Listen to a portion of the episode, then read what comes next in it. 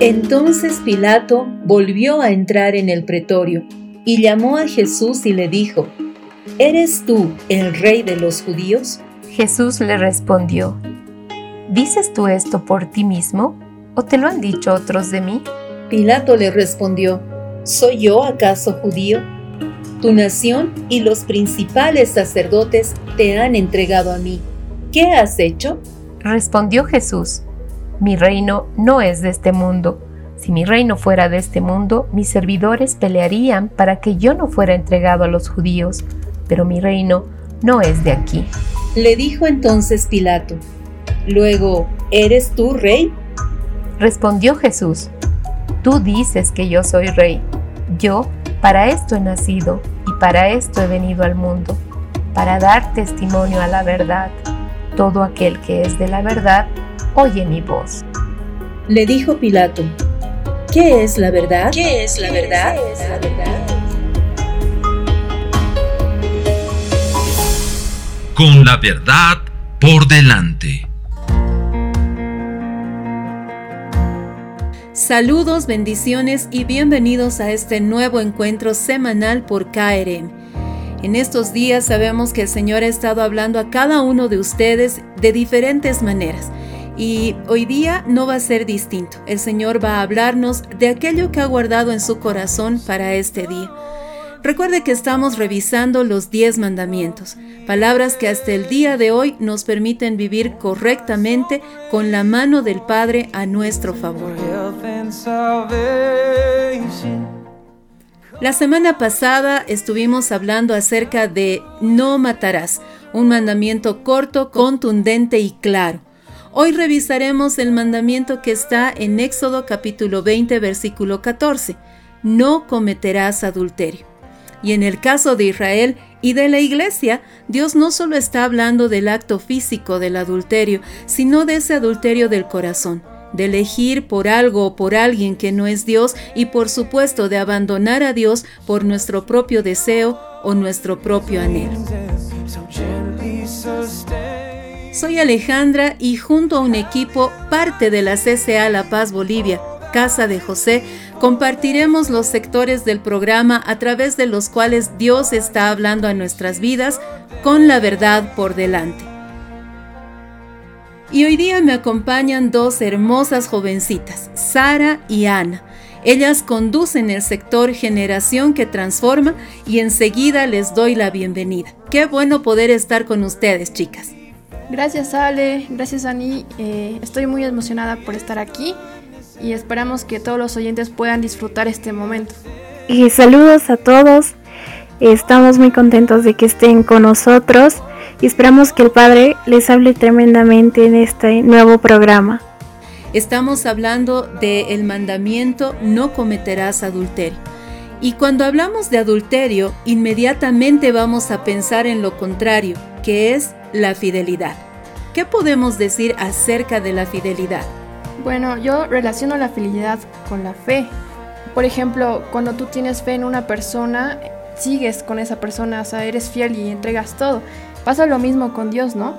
Cuando tú tienes fe en Él, eh, es donde realmente persistes en la relación con Dios, en tu relación con Él. Yo relaciono la fidelidad con la confianza y dependencia que tenemos en el Señor, porque sabemos que Él es fiel y al saber que Él es fiel podemos tener esa confianza plena en Él, podemos depender en toda circunstancia de Él. Amén. Estamos diciendo entonces que la fidelidad tiene que ver con la fe, con la confianza y el saber que nosotros tenemos a un Dios que es inmutable, es firme y por sobre todas las cosas que nos ama de una manera impresionante. Yo quiero invitarles ahora a disfrutar del tiempo con Walter en el sector Maná para el alma y el espíritu. Maná para el alma y el espíritu.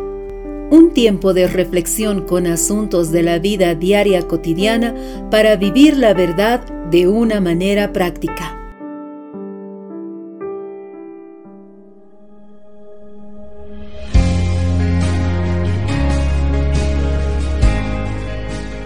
Hola amigos, espero que estén muy bien.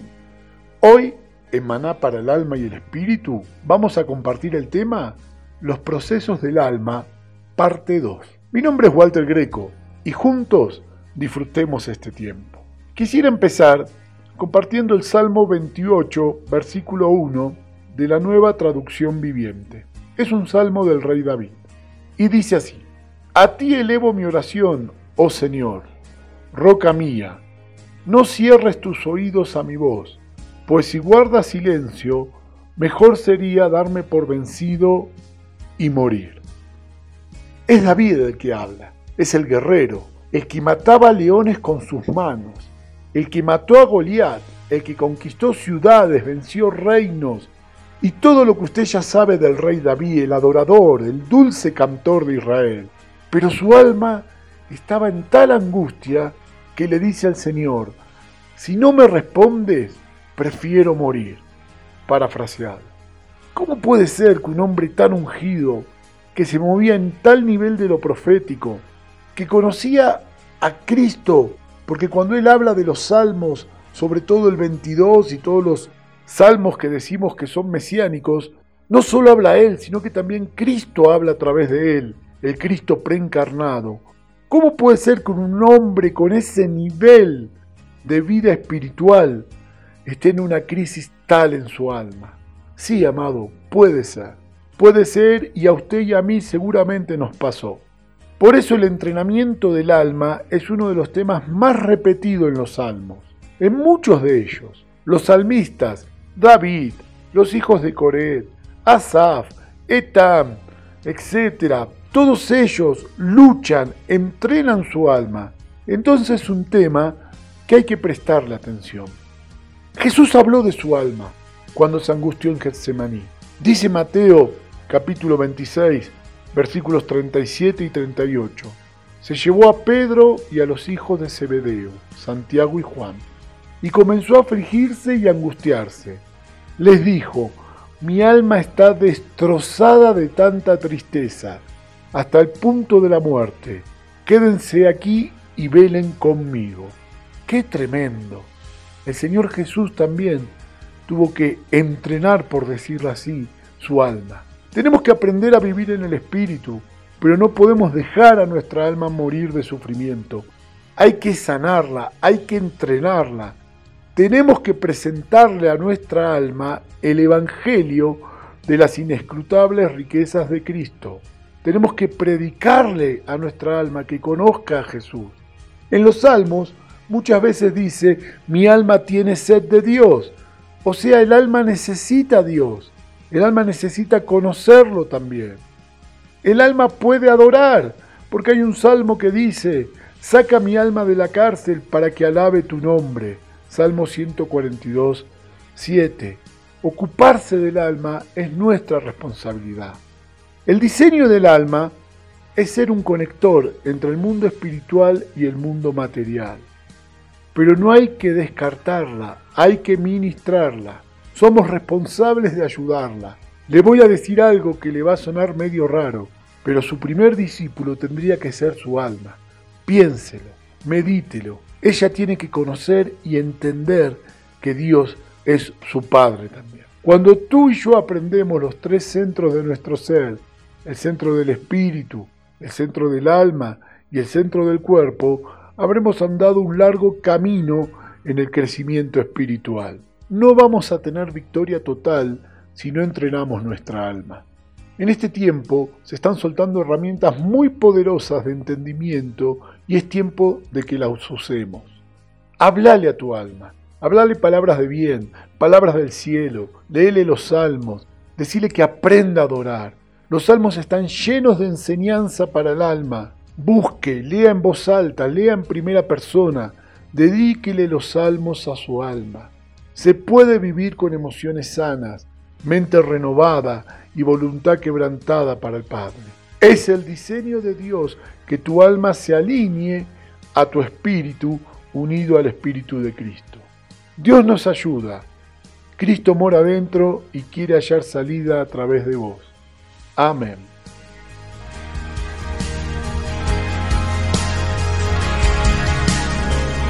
Realmente Dios es tan bueno que nos permite entrenar nuestra alma y recordarle de la fidelidad que Él tiene con nosotros, porque tal vez algo que golpea muchísimo nuestra alma es el hecho de que eh, a la gente cuando nos falla eh, golpea el área de la fidelidad. Pero cuando nosotros hemos entendido que tenemos un Dios que es fiel, podemos entrenar nuestra alma para que confíe en el Señor y para que realmente ella recuerde cada instante de fidelidad que Dios ha tenido con nosotros. Es verdad, creo que cuando asociamos la fidelidad con un humano, o sea, va a ser imposible verla desde el ángulo correcto.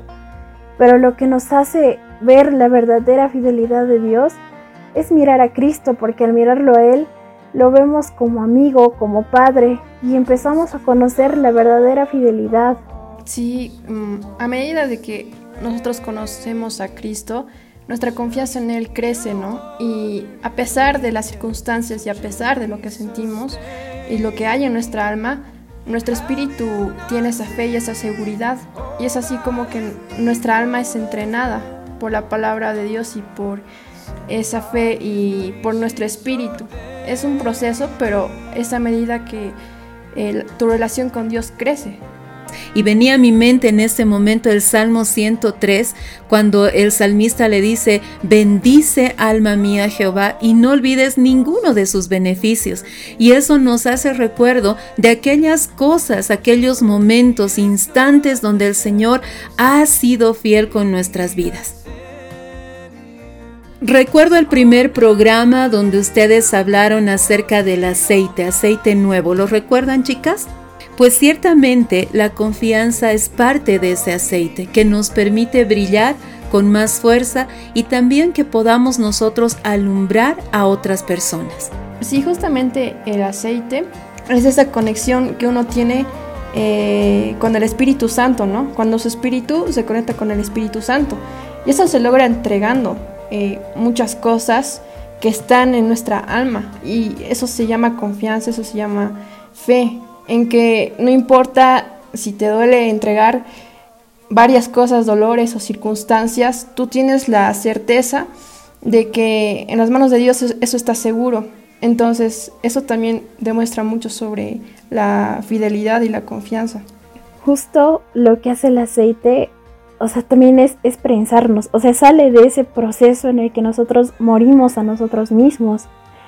Y al morir va muy ligado con esto que es la confianza porque ya dejamos de confiar incluso en lo que nosotros pensamos o en nuestras propias decisiones y es como lo que dicen proverbios, ¿no? No te guíes por tu propia prudencia. O sea, parte del aceite es eso de ya, ya no me voy a dejar guiar por lo que yo pienso, por lo que yo sé, sino es esa dependencia del Espíritu y de, de la sabiduría que viene de Dios. Incluso va contra esa falsa sabiduría que tiene el mundo, que te dice que te guíes por tu corazón, que lo cual no es cierto. Completamente de acuerdo con ustedes y ciertamente eh, creo que si le preguntamos a, una aceituna, eh, mira, ¿te gustaría ser prensada? Te diría que no, pero el producto final es extraordinario. Y nos pasa lo mismo, eso es confianza. Lo que el Señor está haciendo hoy día en nuestras vidas, eh, Él sabe por qué estamos pasando esto, Él conoce cada situación, pero nuestra parte es que confiemos y ese aceite va a ser destilado en nosotros para que demos el mejor fruto. Los invitamos a escuchar a Carla y a Karina, emocionados de lo que hoy van a compartir. Luz que gobierna porque el profundo anhelo de la creación espera ansiosamente la revelación de los hijos de Dios. Sean bienvenidos.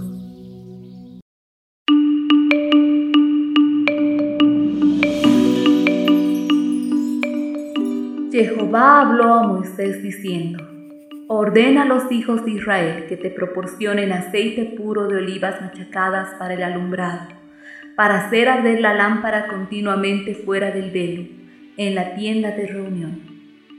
Aarón y sus hijos la harán arder delante de Jehová desde la tarde hasta la mañana. Estatuto perpetuo por vuestras generaciones. Levítico 24, 1 al 3. Amados, nuestro Padre Celestial, desde el antiguo pacto, estableció la importancia del alumbrado continuo de las lámparas y de la luz perpetua en su tabernáculo. Para esto fue su ordenanza que las lámparas ardieran gracias al aceite de olivas machacadas. En este tiempo de aceite en el que estamos sumergidos desde el Pentecostés y con la revelación a las familias, podemos ver claramente cómo su aceite trae luz a las naciones y a los hogares de la tierra. Antiguamente las aceitunas eran vertidas en un depósito de piedra y de esa manera se les extraía el aceite, el cual salía por una abertura hacia otro recipiente. Ese aceite puro se usaba como combustible para las lámparas. Gracias al aceite era posible iluminar la oscuridad, primero en el tabernáculo y luego en el templo las lámparas del candelabro debían arder continuamente con aceite puro de oliva. Todo esto debido a un proceso denominado combustión. Se llama combustión a la reacción que se produce entre un material oxidable y el oxígeno, la cual se revela a través de las llamas y genera liberación de energía. Dicho de otro modo, la combustión implica la oxidación de un elemento mediante un proceso que se hace visible por el fuego y que incluye el desprendimiento de energía a modo de luz y calor. Sin el oxígeno, la materia no puede arder, así como no puede haber luz sin la voluntad y sin el aliento de vida del Padre. El aceite en la Biblia tiene un significado simbólico y divino. Representa al Espíritu Santo y su accionar. En 1 Samuel 16:13 se nos muestra que cuando vino el aceite de unción, vino también el Espíritu Santo sobre David. Y Samuel tomó el cuerno del aceite y lo ungió en medio de sus hermanos. Y desde aquel día en adelante el Espíritu de Jehová vino sobre David. Jesucristo dice de su iglesia que es la luz del mundo y la compara con una lámpara de aceite en Mateo 5, 14 al 16. Más aún, el libro de Hechos nos muestra que el candelabro es la iglesia de Jesucristo que fue encendido en el Pentecostés mediante el aceite del Espíritu Santo, pues sobre cada uno de los discípulos se asentaron lenguas como de fuego. Cuando llegó el día del Pentecostés, estaban todos juntos en el mismo lugar, y de repente cayó del cielo un estruendo, como de una ráfaga de viento impetuoso, el cual llenó toda la casa donde estaban sentados y se les aparecieron lenguas como de fuego que se repartieron y se posaron sobre cada uno de ellos. Y todos fueron llenos del Espíritu Santo y comenzaron a hablar en diferentes lenguas, según el Espíritu les concedía hablar. Hechos 2, 1 al 3.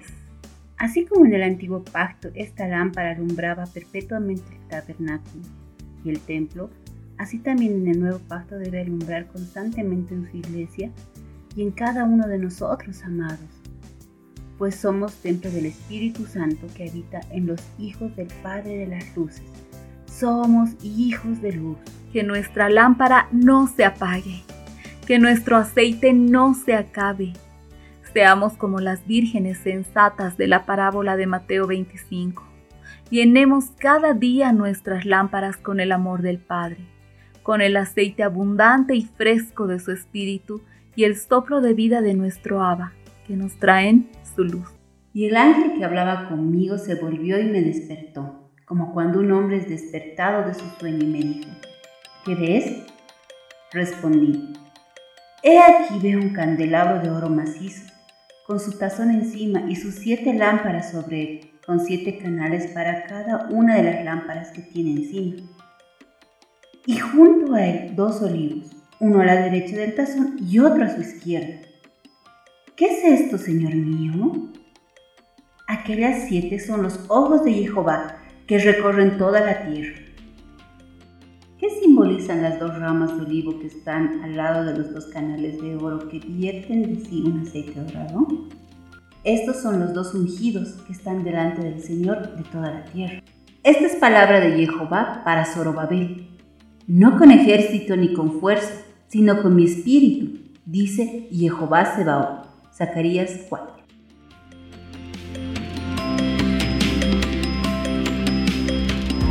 Una palabra interesante en el original griego para fiel es pistos. Esta deriva de pistis y ustedes saben, chicas y todos los que nos están escuchando, que pistis se traduce como fe, pero una fe en acción. Esto nos muestra de que nosotros necesitamos de la fe para ser fieles. Bueno, en este último tiempo Dios me pidió mucha fe em, porque pasamos por cosas difíciles con mi familia. Pero yo creo que mientras más pasas estas situaciones, tu fe aumenta y tu confianza aumenta, porque en sí no tienes de otra que depender de Dios y de lo que Él te ha prometido y de lo que Él te habla cada día. Entonces es una decisión si tú haces caso a las dudas que tienes o haces caso a la voz de Dios que te dice que esto va a pasar y que esta situación te va a enseñar algo. Entonces es muy tremendo cómo funciona la fe aún en momentos difíciles. Y es inevitable darnos cuenta de que lo que más censuró Jesús a sus discípulos fue la falta de fe. Eh, y ustedes ven, chicas, de que realmente eh, la fe es imprescindible para confiar y para creer, ¿verdad, Anita? Sí, es verdad. Sin fe, sin fe no podemos hacer nada, porque incluso está en la Biblia ese versículo que dice que sin fe es imposible agradar a Dios. Y a veces, si una persona escucha esto, diría que, o sea, pero si Dios, y Dios me ama todo el tiempo.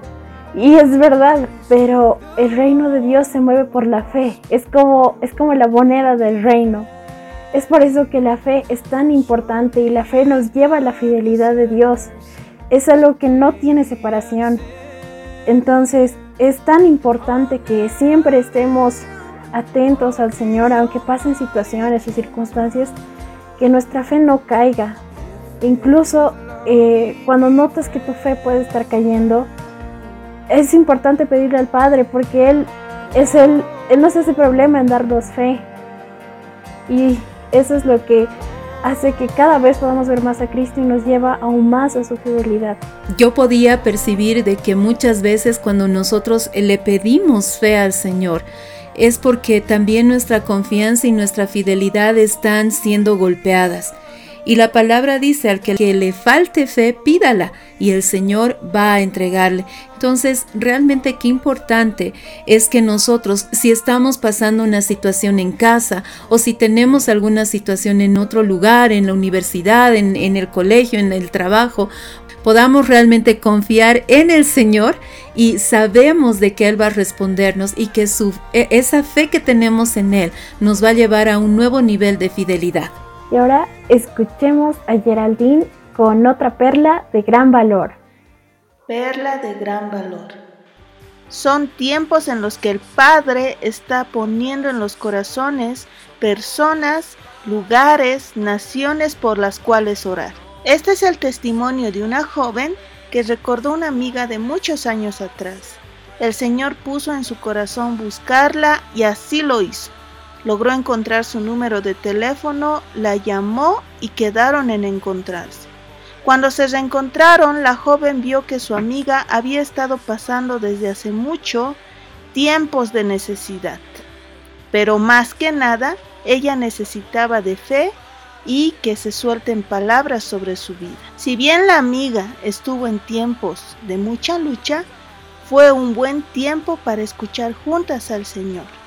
Esto hizo que la joven no solo regrese a congregarse, sino que encontró un trabajo adecuado para ella y para el sustento de su casa y de su hijo. Estas respuestas del Señor no tardaron y vemos la fidelidad de nuestro Padre. Con toda oración y súplica, orad en todo tiempo en el Espíritu, y así velad con toda perseverancia y súplica por todos los santos. Efesios 6, 18. Si bien el pueblo de Israel como personas no cometían adulterio, cuando se trataba de su relación con Dios, Israel cayó muchas veces en este pecado. ¿Cómo?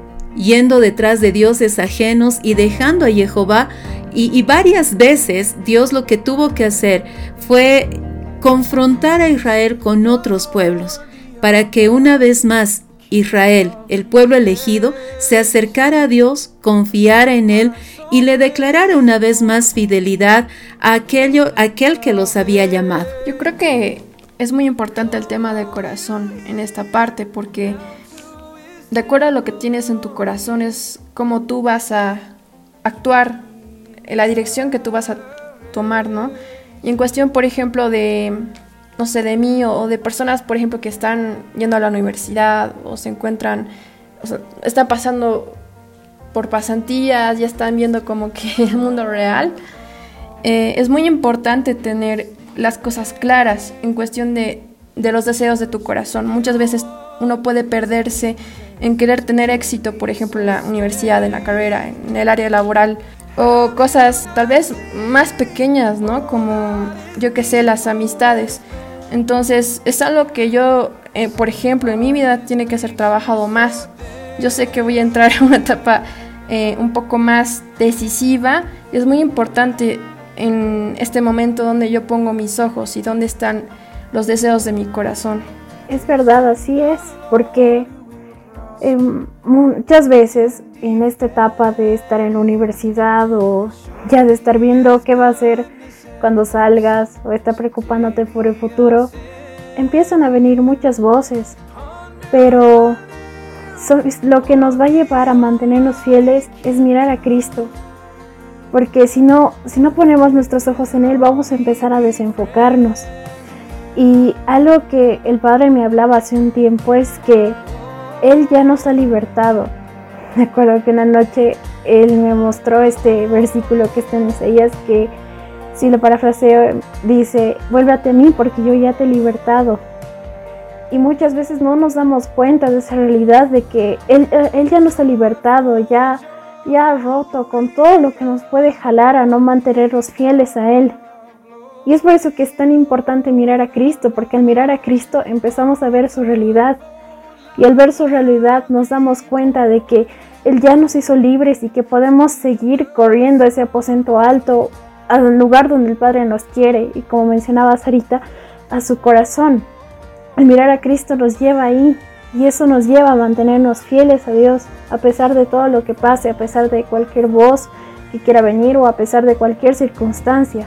Qué tremendo lo que están diciendo y, y, saben, ustedes están hablando de la etapa de la universidad, pero cuando tú ya eres más grande hay otras etapas y hay otras preocupaciones y, cuando miras atrás dices, ay, me preocupaba por salir del colegio, me preocupaba por salir de la universidad y en cada una de estas etapas la fidelidad con Dios debe funcionar de una manera distinta. Eh, nuestra vida está fundamentada en la fe, pero también en la fidelidad.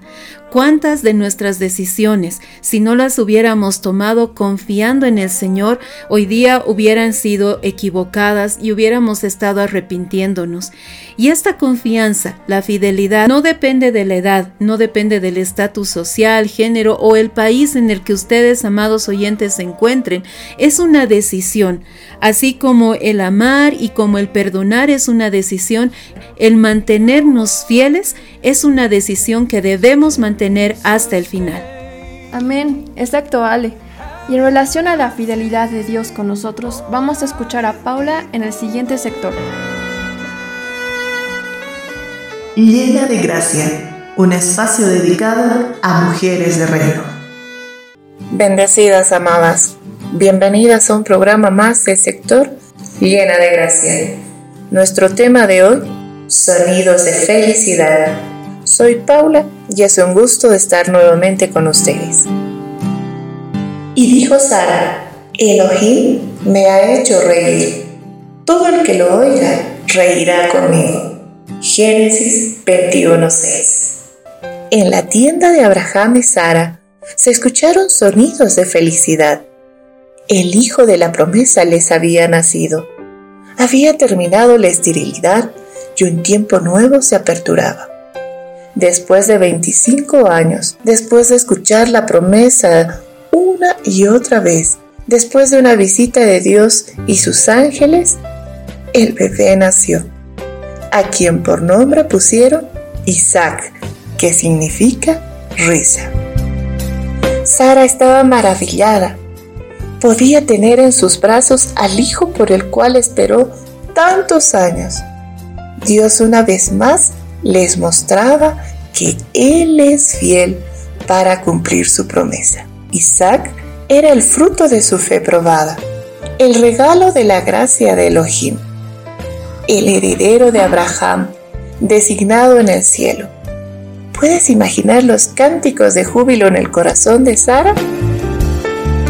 Aún si ahora no ves la promesa, eleva tu voz con cánticos llenos de alabanza y gratitud por la esperanza que tienes en Cristo.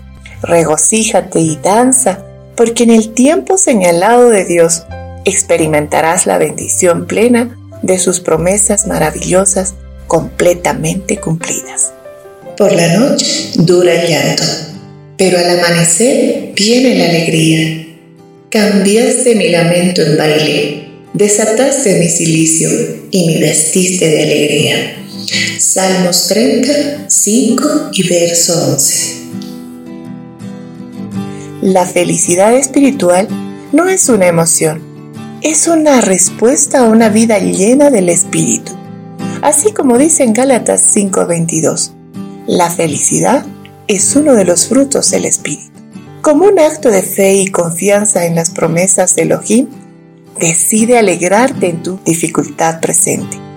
Toma el pandero y danza, porque las promesas de Dios las verás cumplidas una a una.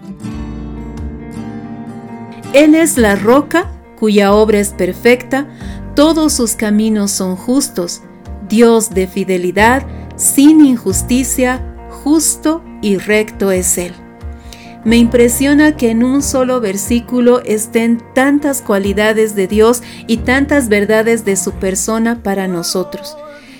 Creo que si no empezaba con esta verdad, Él es la roca, el poder hablar luego de su fidelidad sería muy difícil, porque solamente parados en Cristo, nuestra roca, es que podemos ser fieles como Él es fiel con nosotros. Es verdad, o sea, me gustó mucho este verso que dice, Él es la roca cuya obra es perfecta.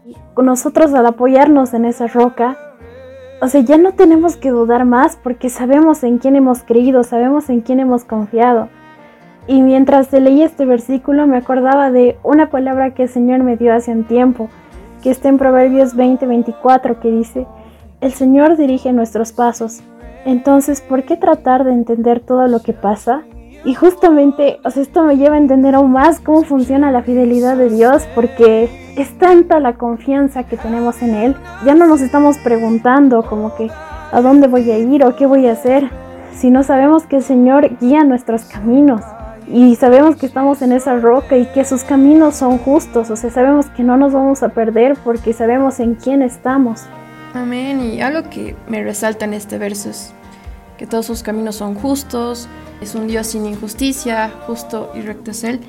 Y se me viene a la mente eh, el verso de que el justo vivirá por, por la fe, ¿no? Entonces, aquí se resalta que Dios es un Dios de fidelidad, y comparando de que fidelidad es fe, yo creo que, que Dios es, es un Dios de fe y por eso es que Él está sin injusticia y sus caminos son justos. ¿Y cómo nos unimos a estos caminos? ¿Cómo es que nosotros podemos ser justos? Es solamente teniendo fe, unirse a Cristo y tener la fe de Cristo que aunque nosotros seamos infieles, Él permanece fiel. Y cuando tú decías, Dios es un Dios de fe, tal vez no nos hemos dado cuenta de esta verdad. Dios tiene más fe en nosotros que muchas veces nosotros mismos. Él cree que nosotros no vamos a pecar, no nos vamos a equivocar. Él tiene fe en nosotros. Pero a veces a nosotros nos falta fe, nos falta confianza en nosotros, en lo que Dios ha hecho en nuestras vidas. Y pues caemos. ¿Qué piensan ustedes que es lo que lleva a los jóvenes a ser infieles con Dios? Buena pregunta. Bueno, yo creo que en lo personal puedo responder, ¿no? Eh, para mí, yo creo que en una etapa de mi vida yo tenía fe en otras cosas. Tenía fe, no sé, en, en pecados o en personas. Entonces yo creo que donde va tu fe es donde tú eres fiel. ahí va tu fidelidad. Entonces si tú no tienes fe en Dios, no puedes ser fiel a Él. Yo creo que es eso. Muchas veces los jóvenes idolatran, es decir, tienen en su corazón, en el primer lugar de su corazón, tienen a personas, la, la carrera universitaria o trabajos, porque tienen mucha visión. Entonces es como que quieren comerse al mundo y es por eso que a veces no miramos a Dios, porque casi todo nos distrae, ¿no? O sea, todo es bello a la vista, porque tú tienes mucha fe en el futuro y no en Dios. Yo creo que es eso. Te entiendo, Sari, y definitivamente eh, para un joven puede ser una lucha todo lo que lo rodea y todo lo que espera del futuro, ¿verdad? Y antes de escuchar tu respuesta, Anita, escuchemos a Brenda y Valeria en este tiempo de amores. Bienvenidos a Tiempo de Amores.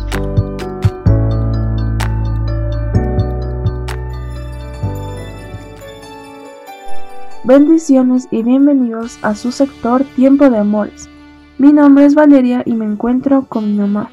Buenas, saludos a todos, soy Brenda. Bendiciones a todos, estamos felices de poder compartir una vez más acerca de el amor de Cristo y el tema de hoy es Despiértanos Señor. El pasaje que leeremos el día de hoy está en Lucas 8:22. En uno de esos días aconteció que entró en una barca con sus discípulos y les dijo, pasemos al otro lado del lago y se hicieron a la mar. Pero mientras estaba navegando se durmió y una tempestad de viento cayó sobre el lago y estaban anegándose y peligraban. Y acercándose lo despertaron diciendo, Maestro, Maestro, estamos pereciendo. Él entonces, habiéndose despertado, reprendió al viento y al oleaje del agua, y cesaron y sobrevino una calma. Y les dijo, ¿Dónde está vuestra fe? Y atemorizados se maravillaron diciéndose unos a otros, ¿Quién es este que aún los vientos y el agua y al agua manda y le obedecen? Un día común, como cualquier otro, aunque desde que Jesús caminaba con sus discípulos no había días comunes. Todos eran diferentes entre las multitudes, los milagros, las enseñanzas, las cenas con mucha gente. Cada día era una experiencia única al lado del Maestro. Ese día tocaba navegar e ir al otro lado, ese es el llamado del amoroso Jesús para vos, amigo. Vamos a otro lado, desde donde ves las cosas como yo las veo. Este es un tiempo en el que Cristo nos llama a ver las cosas desde su punto de vista, y ya no es más nuestro punto de vista humano que siempre ve cosas malas, o lo ve de una manera muy diferente a como Cristo lo ve. Es tiempo de ver como Cristo ve. Cristo dice entonces en este tiempo, donde mi reino se manifiesta, en cada circunstancia todo es posible para el que cree en mí, ¿no? Y mientras navegaban, la Biblia dice que se durmió. ¿Jesús se durmió? No se olviden que Jesús ministró como hombre y por eso se cansaba también. Jesús venía de días de mucho trabajo, de hablar a multitudes, de orar por tantos enfermos y necesitados, ¿no?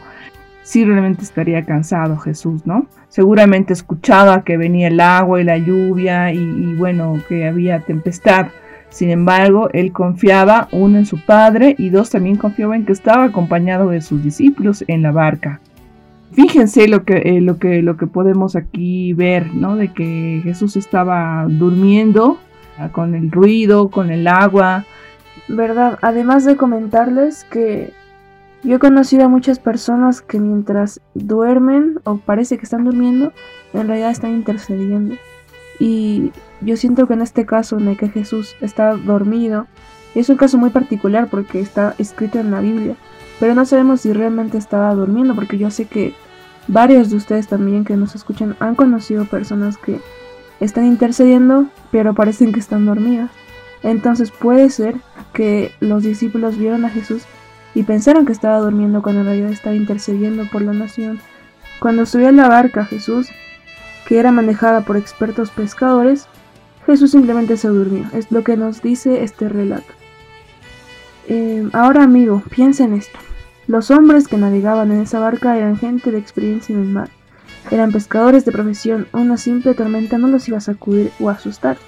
Debió ser algo realmente fuerte. Imaginemos la situación. Llueve a cántaros, vientos que sacudían todo el barco, por eso dice que estaban anegándose y peligraban no era una lluviecita, era una tremenda tormenta, y Jesús estaba durmiendo. Ahora nos preguntamos durmiendo u orando por sus discípulos. Pero podemos dejar volar un poco nuestra imaginación.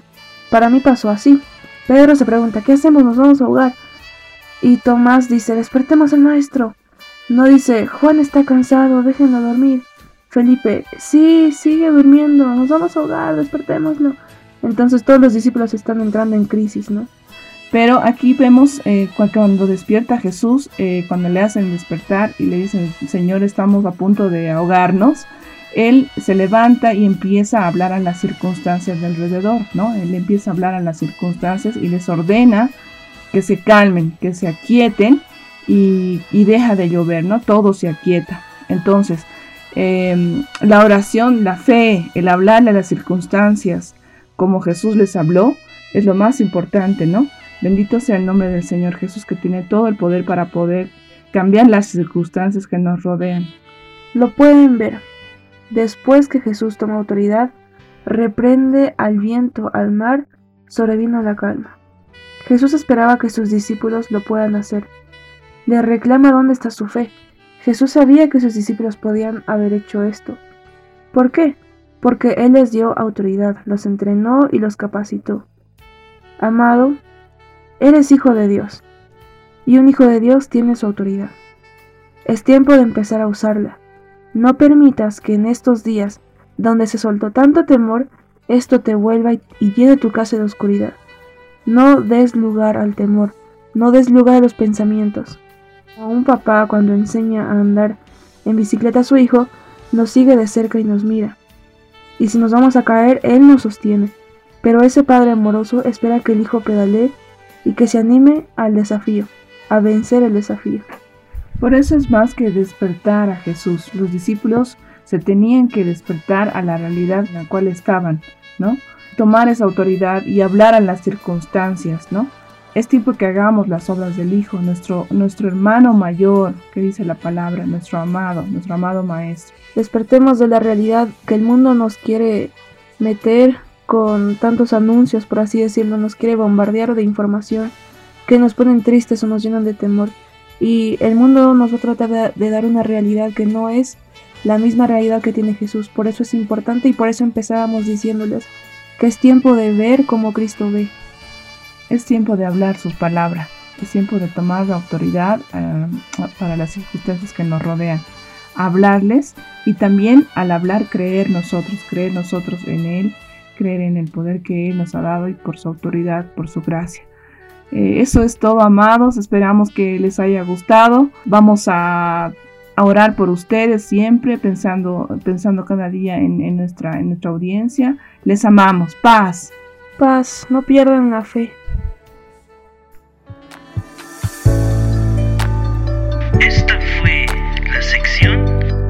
Tiempo de Amores.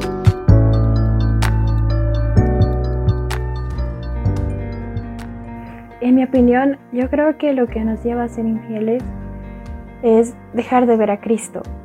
Y es porque en este tiempo el Señor me ha hablado tanto de ver a Cristo y todo lo que eso implica. Y cuando no estamos viéndolo, eh, como decías ahorita, ¿no? Podemos empezar a ver otras cosas, ¿no? Como que todo lo que tiene el mundo. Pero el verlo, el verlo lo cambia todo. O sea, solo necesitamos ver a Cristo, porque al ver a Cristo nos da fe, nos da confianza y lo más importante, nos vemos como Él nos ve. Y me hace recuerdo a una experiencia que tuve igual hace un tiempo atrás, que es cuando el Señor me dio Isaías 42. Yo no creía lo que estaba en ese verso. O sea, son, simplemente vi un espejo y al ver el espejo, o sea, me vi como Él me veía y yo no, yo misma no creía que me veía así y luego el espejo se convirtió en Cristo. Y ahí toda la inseguridad, todo eso que me llevaba a pensar en otra cosa se fue. Y es por eso que es tan, tan importante ver a Cristo. Solamente el ver a Cristo nos saca de cualquier infidelidad. y me hace pensar que no hay como una receta mágica o como algo que tengas que hacer todos los días. Así tengo que orar todos los días para ser fiel. Así. si no, si no oro todos los días, pues no. No, no hay eso, o sea, Cristo es tan simple, o sea, él, simplemente nos dice, fija tus ojos en mí y listo, y ahí lo vemos como un amigo, como un padre, como todo lo que necesitamos. solo basta eso, solo basta que tomemos esa decisión de mirar a Cristo. Y aunque no sepamos muy bien cómo funciona, porque sé que ese es un tema muy tremendo, el cielo agarra eso y dice, listo, ha decidido mirar a Cristo. Y solo eso basta. Estamos hablando acerca de lo que es la fidelidad, basándonos eh, en el mandamiento que dice no adulterarás porque básicamente cuando hablamos de un adulterio estamos hablando de infidelidad. Y para ser fieles debemos mantener nuestra mirada en Cristo, nuestro amado, y en el Padre, el Padre de las luces, y escuchar la voz del Espíritu. Amén. Ahora con nuestros ojos fijos en Cristo, los invitamos a escuchar a Álvaro. Fijo mis ojos en ti. Uno de los servicios del sacerdocio arónico era el de quemar incienso consagrado a Jehová. Esto se hacía en el altar del incienso. En la mañana, durante la preparación de las lámparas y cuando se encendían las lámparas antes de la puesta del sol. Esta actividad se realizaba todos los días. Una cosa que llamó mucho mi atención es que el incienso no podía ser elaborado con propósitos personales, como para aromatizar una de las tiendas de algún israelita. El incienso solo se podía ofrecer en el altar del incienso y por el sacerdote. Este incienso era de una fragancia especial. Esto me recuerda a la alabanza como dice el Salmo 92, versículos 1 y 2. Bueno es alabarte, oh Jehová, y cantar salmos a tu nombre, oh Elión. Anunciar por la mañana tu misericordia y tu fidelidad en las noches. Cuando alabamos al Señor, sea recordando la misericordia que Él tuvo con nosotros en algún momento de nuestro recorrido antes de empezar nuestras actividades, nos conecta con el acto de ofrecer incienso. Cuando somos misericordiosos, también nos conecta con el poder ofrecer incienso. Como dice Hebreos capítulo 13 versículos 15 y 16. Ofrezcamos siempre por medio de Él, Jesucristo, sacrificios de alabanza a Dios, es decir, fruto de labios que confiesan su nombre, y de hacer el bien y de la ayuda mutua, no os olvidéis, porque de tales sacrificios se agrada Dios. Querido Radio Escucha, el incienso suba como un olor fragante que haga sonreír al Padre. Nuestra adoración en fidelidad debe subir como ese olor fragante del incienso que es agradable para el Padre. Otra palabra interesante para fidelidad es emet. Esta está en hebreo y se traduce como verdad o digno de confianza. Me sorprende cómo Dios nos ve dignos a nosotros de su confianza. Qué tremendo es el Padre. Nos llama hijos, nos llama amados, nos llama iglesia, somos el cuerpo de Jesús, pero todo eso se envuelve en esa confianza y en esa fidelidad que el Señor tiene hacia cada uno de nosotros. Cuando tú te das cuenta de eso, la infidelidad hacia Dios ya no tiene lugar ni en tu mente ni en tu corazón. En realidad la infidelidad a nadie, ¿sí? Eh, pero esa fidelidad que, que nace en nuestros corazones, viendo la fidelidad de Dios, realmente nos hace mantenernos firmes en nuestra decisión de permanecer fieles hacia Él. Amén. Y la obediencia veo que es muy importante, ¿no? Aquí que es mayor que cualquier sacrificio y esa es la verdadera adoración. Entonces, al escuchar la voz del Padre y al creerle, uno puede obedecer y esa es la adoración máxima que le podemos dar. Amén, es verdad. También, o sea, el estar en su corazón, o sea, nos libra de cualquier infidelidad. Y justo sabemos que estamos en su corazón por fe. Tal vez no, no estoy viendo todo el tiempo, estoy en su corazón, pero es esa fe la que nos lleva a estar en Él y la que como es como un impermeable de caer en infidelidad. Y tal cual un impermeable, Anita, Sari, amados que nos escuchan, nuestra decisión está en ponernos o quitárnoslo. La fidelidad es una decisión y caminar en fidelidad con Dios, con nuestra familia, nuestros amigos, la iglesia, nos permite vivir en paz. Escuchemos a Dante y Oscar para establecer palabras de verdad. Desde Casa de José a las Naciones, este es el sector Palabras de Verdad. Mi nombre es Oscar y junto a Dante estaremos compartiendo este espacio para conocer algunas palabras que son muy importantes.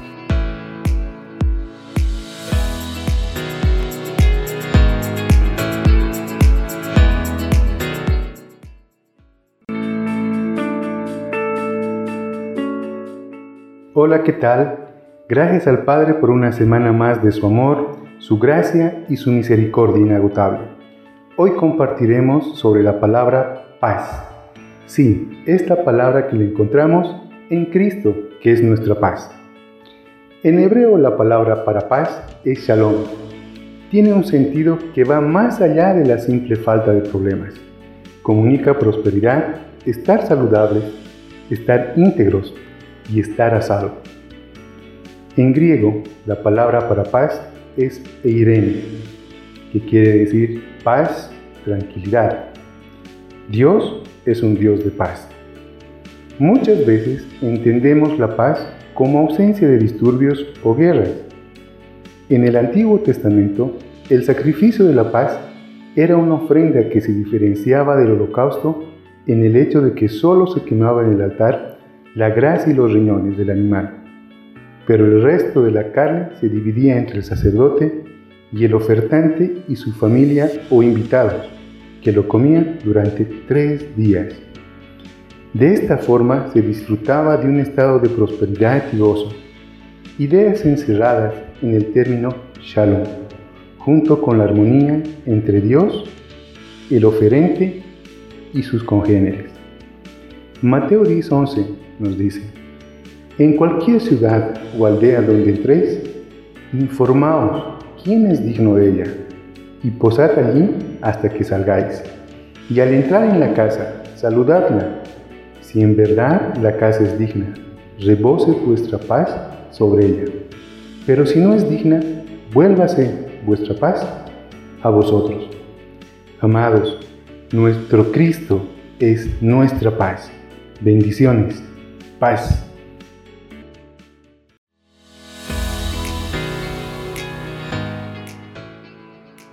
Hi, I am Dante. Sometimes only the words of love that express peace do not complete the feeling in us. We need to experience peace. Jesus said in John 14 26 27 but the Advocate, the Holy Spirit, whom the Father will send in my name, will teach you all things and will remind you of everything I have said to you. Peace I live with you, my peace I give you. I do not give to you as the world gives. Do not let your heart be troubled, and do not be afraid. Now you have just to say, Holy Spirit, I got peace in you. Yes, He is. Algunas veces, solo las palabras de amor que expresan paz no completan en nosotros el sentir. Necesitamos experimentar paz. Jesús dijo, pero el Paracleto, el Espíritu Santo, a quien el Padre enviará en mi nombre, él os enseñará todas las cosas y os recordará todo lo que os dije. Paz os dejo, mi paz os doy. Yo os la doy no como el mundo la da. No se turbe vuestro corazón ni se acobarde. Ahora solo tienes que decir, Espíritu Santo, yo tengo paz en ti. Sí, Él es.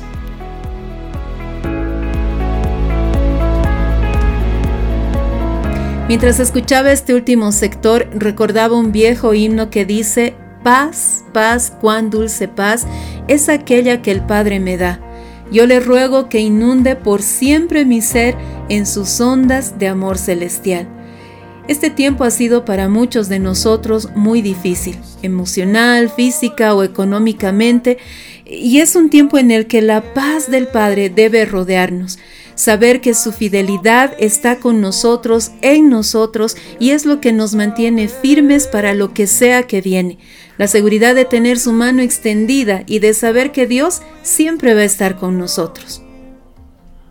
Sí, es verdad, porque en este tiempo han pasado muchas cosas y hemos necesitado de, mucha fe, pero cuando sabemos que, estamos en Cristo, o eso es lo que nos saca de todo esto, es lo que nos lleva a, poner nuestros ojos en Él, lo que nos lleva a depender de Él.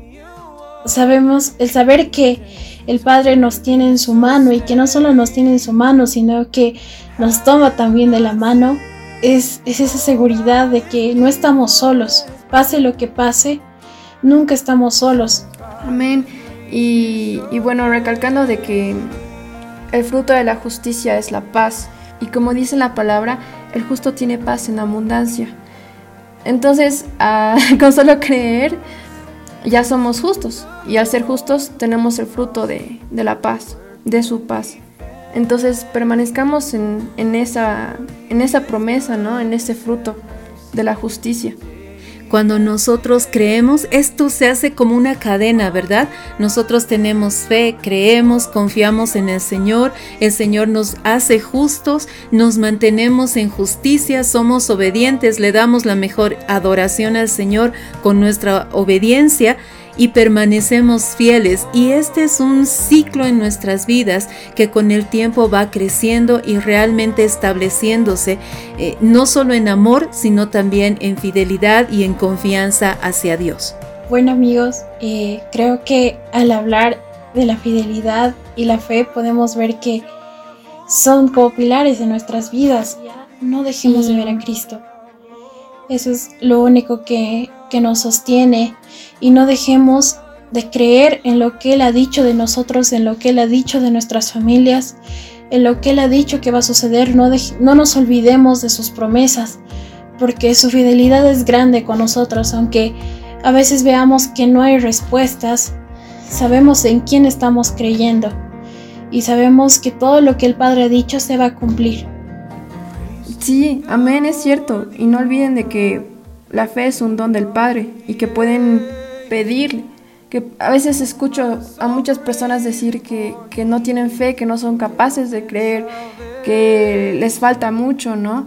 Pero es cierto, hay momentos que vamos a pasar, que vamos a sentir que no tenemos nada de fe, pero ahí está el Padre para regalarnos la fe, su fe, y no es la fe humana o la fe que el humano trata de, tener, sino que es la fe del Hijo, la fe de Cristo. Eso es lo más impresionante y, es una perla realmente, porque ya no va de, de tus fuerzas o de lo que tú puedes lograr, sino de lo que Cristo ya hizo completamente de acuerdo y digo amén a esas palabras y realmente creo que podríamos seguir hablando de este tema, pero ya no nos alcanza el tiempo. Pero juntas queremos animarlos a que decidamos ser fieles. Permanecer en el Padre no importa lo que pase alrededor. Lo único que tenemos que hacer es tomarnos de la mano del Padre y avanzar en sus propósitos. Sabemos que siempre estamos en Él, que siempre estamos con Él, así que sigamos adelante, tomados de su mano. Y seguir manifestando a Cristo su luz y su vida, con la verdad por delante.